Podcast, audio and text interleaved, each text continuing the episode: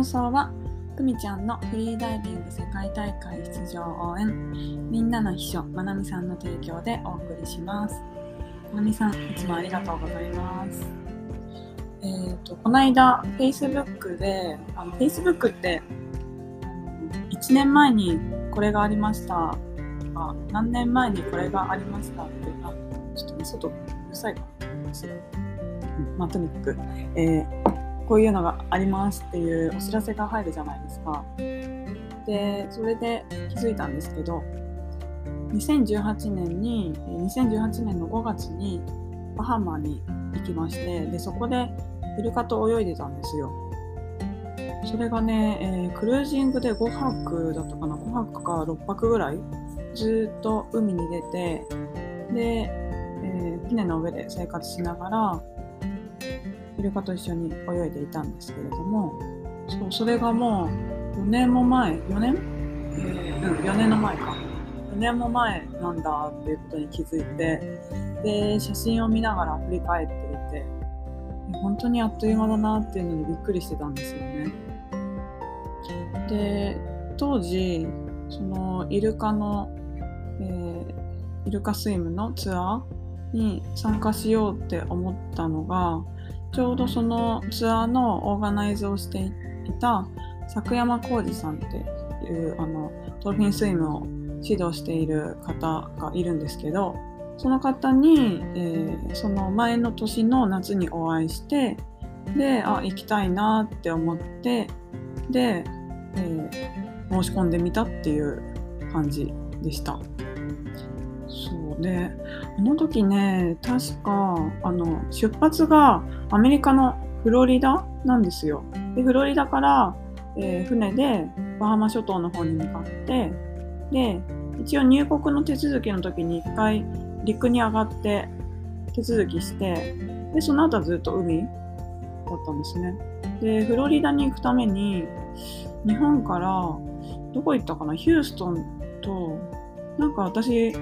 安いチケットで行ったら2回ぐらい乗り換えた気がするんですよね。ロサンゼルスも行ったかな。そうそれで最終的にフロリダに着いてでえっ、ー、とエアエアビーで宿取ってそうそしたらそのエアビーのオーナーさん女性でワンちゃん飼っててそのワンちゃんがすごい可愛くてね。でそのオーナーさんもすごく親切な方でいろいろ車で連れてってくれたりしてでえっ、ー、とねトランプ大統領の別荘かな？あれ？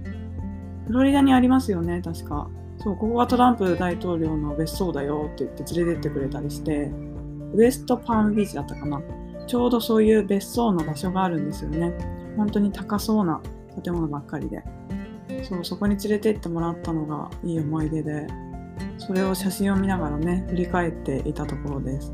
で、それについてもまた別のラジオで振り返りながら撮っていきたいなっていうふうに思っております。はい。では今日も飯島ラジオを始めていきたいと思います。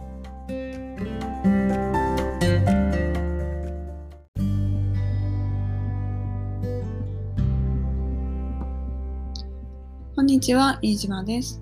東京と葉山の2拠点生活をしながら、旅や水中活動、自然農やパーマカルチャーを、えー、パーマカルチャーの学びを深めています。このラジオでは、そんな私の日々のことをゆるゆるとお話ししております。えー、ぜひ通勤のお供などにリラックスしてお聴きください。はいえーと、今日は5月の20日金曜日ですね、えー、皆さんいかがお過ごしでしょうか？東京は本当にこのところ暑い日が続いて夏みたいな陽気でででもまだ湿気がそんなないんでカラッとしてていいなって思ってます。この季節がねずっと続いてくれればいいんですけど、まあ、この後梅雨になってでまあジメジメとした夏っていう感じですよね、うん。えーと、今日のお話は、えー、昨日の話の続きなんですけれども大体私このラジオって、えー、本編を10分ぐらいで喋るって決めていて、でまあ多少オーバーすることもあるんですけど、大体10分って決めてて。で、まあ昨日話そうって思ったことがもうちょっとあったんですけど、まあ、10分経ったからちょっと次回に回そうって思ってで、それが今日です。で、えっ、ー、と、昨日何の話をしていたかというと、えー、来月、ブルガリアでフリーダイビングのプール競技の世界大会がありまして、で、私は日本代表としてその大会に参加をさせていただきます。で、まあ、6月16日の便だったかな。それで、えー、東京から、東京、成田、成田だっけ？羽田だっけ？成田かな？成田からカタール航空で、えー、どこ？ドバイ？ドバイじゃないか、ドーハか。ドーハ？カタール航空ってドーハかな。なんかそのあたり、そのあたりに飛んで、で、乗り換えて、ブルガリアのソフィアという場所に行って、で、そこからさらに、えー、ブルガリアのソフィアの反対側のブルガスという海沿い、海の近くの場所が大会をする場所なので、そこまで移動するっていう感じです。で、まあ、もうすぐ入国ということもあって、どんな感じで入国するかなっていう、その規制ですね。規制について調べていて、で、運よく5月の1日から何も書類なしでブルガリアに入国ができるようになりました。まあ、ただ、ね、結構こういうのってコロコロ変わるので、ちょっと安心はできないなと思って、で、一応、あの、前もって調べた必要なもの、その5月1日に何もいらないよっていう風になったものの、まあ、一応準備しとこうって思って、で、私コロナになってから海外行くのは初めてなので、それもあって、えー、なんとなくこう、こういうの経験しておきたいな。今後のためにも、こういう書類関係どうやって、えー、申請するとか、どうやって取り寄せるっていう一連の流れも経験しておきたいなっていうこともあるので、え、準備しようって思ってやっているところです。で、えー、今日はそのブルガリアへの入国の部分で話していきたいと思います。また、あの、あれなんですよね、出国の時、例えば PCR テスト必要とか、日本に入国するときに、えー、指定国だから隔離されるとか、まあいろいろあるんですけど、今日は、えー、入国のところを見て話していきたいと思います。で、えっ、ー、と、そう、一応まあ何も必要ないとはいえ、もともとどういう書類が必要だったかというと、えっ、ー、と、有効な新型コロナワクチン証明書、または回復証明書、または検査証明書のうちいずれか1つの提示により隔離なしでの入国が認められる。えー、注意書きとして、ワクチン接種証明書は日本で発行されたものも有効。というふうにあの調べたら、これはどこのサイトなんだろう。でも、なんかまあちゃんとしてそうな感じのサイトです。グローバル Wi-Fi のところが書いてあるところで出してるあの記事ですね。すごい外ブイブイ言って。で、えっ、ー、とまあ、このように3つ、どれか、3つのうちどれかお願いしますっていうことなんですけれども、えーと、まず1つ目の新型コロナウイルスワクチン証明書の提示。これこれは、ま、2パターンって、まず1つ目がコロナワクチン接種完了にかかる書類なので、えーと、コロナワクチンを打ち終わりましたよっていう証明ですね。で、もう一つが、ワクチンのブースターショット接種にかかる書類。なので、これは、えーと、3回目を打ち終わりましたよっていう書類ですね。そうこのうちのまあどれかです。私の場合は、2回目はこの間打ち終わったので、この新型コロナウイルスワクチン証明書の、えーワクチン接種完了にかかる書類っていうのを申請することができます。で、まあ、これを今申請中なんですけど、うん、で、えっ、ー、と、まあ、ごめんなさい、戻って、えー、3つのうちの2つ目ですね、えー、回復証明書。これは何かというと、新型コロナウイルス罹患者に対して、えー、実施された PCR 検査、または簡易抗原検査による陽性結果を示す書類なので、これはコロナになった人が、え、PCR 検査を受けて、え、大丈夫ですよっていう書類ですね。で私の場合はコロナにかかったことはない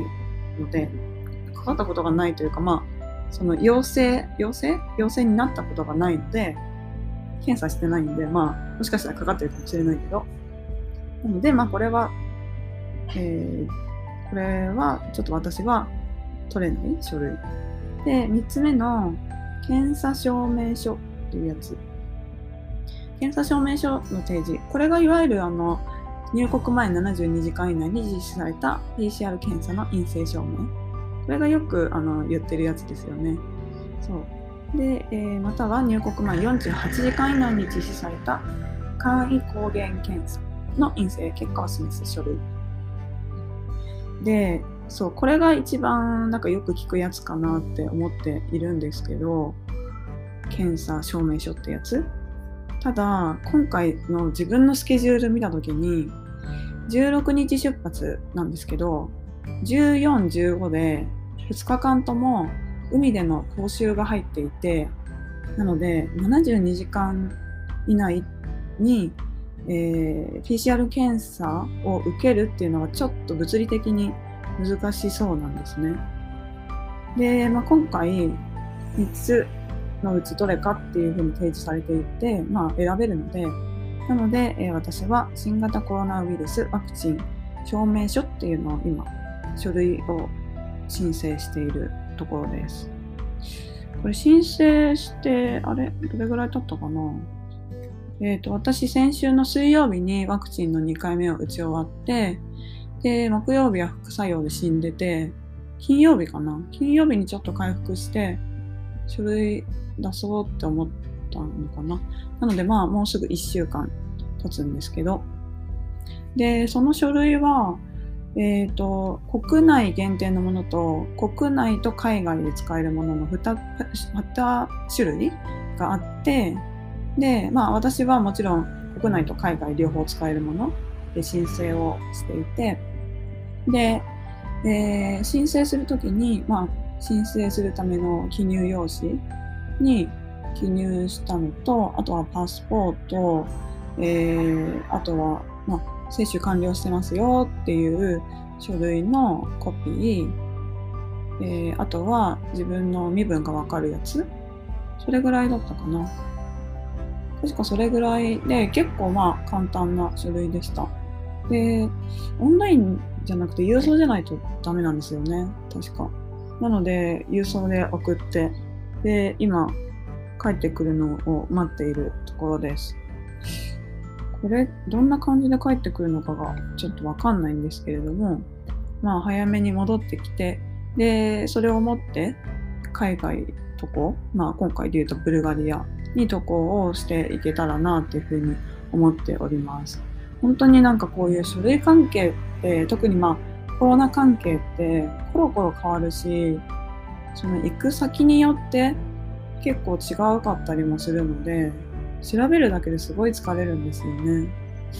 そう、だから、なんかあまり疲れたくないけど、まあ仕方ないなって思ってやってます。で、まあ一応ブルガリア行って、で、終わったら日本に帰ってくるつもりなんですけど、まあできればどっかちょっと寄りたいかなって思って、ただまあね、また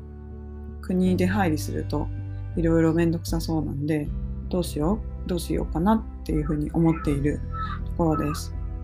まあ、結構みんなね、海外行き始めてて、このゴールデンウィークも友達でハワイと行ってる人とかもいたし、